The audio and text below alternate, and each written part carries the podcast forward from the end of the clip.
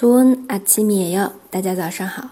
今天呢，要分享的一篇是关于周末可以做的事情。可能很多城市或者是像哈哈老师村里的孩子啊，到了周末，现在好像没什么地方可去了。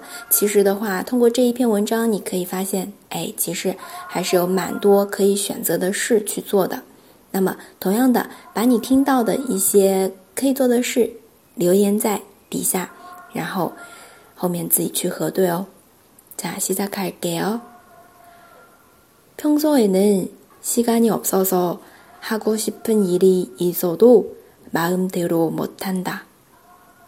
그러나 주말이 되면 편한 마음으로 이 일을 저 일을 할 수 있다. 토요일이나 월요일이 공휴일이면 연휴가 되어서 더 좋다. 다른 때보다 자기 시간을 많이 가질 수 있기 때문이다. 주말을 보내는 방법은 사람에 따라서 다르다. 어떤 사람은 독서나 음악 감상을 하면서 조용하게 지내기도 하고, 어떤 사람은 고궁이나 박물관 또는 미술관 전람회를 찾기도 한다. 산이나 들로 나가서 자연을 즐기다가 오는 이도 있고 집안일이나 운동을 하면서 하루를 보내는 이도 있다.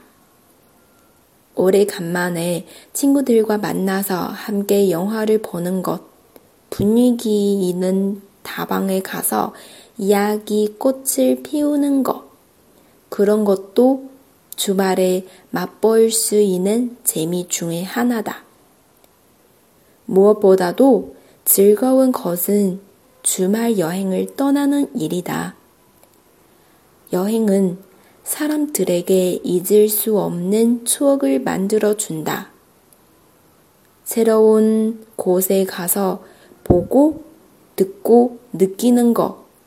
그것은 산 경험이고 즐거움이다. 주말은 우리 생활에 새 힘을 준다. 주말이 없다면 우리는 어디에서 살아가는 힘을 얻을 수 있을까? 好，这是比较长的一篇文章，但是呢，段落还是比较明确的。 有好多的选择，大家有没有边听边做笔记呢？如果听到这里，哎，听过就算了的话，我觉得真的效果不大啊。如果你忘了的话，可以倒回去听一下，都有哪些方式，都手写下来好吗？然后啊，或者直接打出来都行。你可以听到这里，点一下暂停，然后打出来，看看自己的听力水平啊。同样的，如果你觉得这一篇没有问题的话，那可以去挑战 topic。这个中高级的听力了，呃，难度会高一点。然后的话，哈哈老师近期也有开 topic 听力课程，如果你想来参与，可以来联系我哦。嗯，好的。关于周末，你会选做什么呢？也欢迎在底下留言，可以用韩文，可以用中文。加油，给嘎吉，내일만나 요。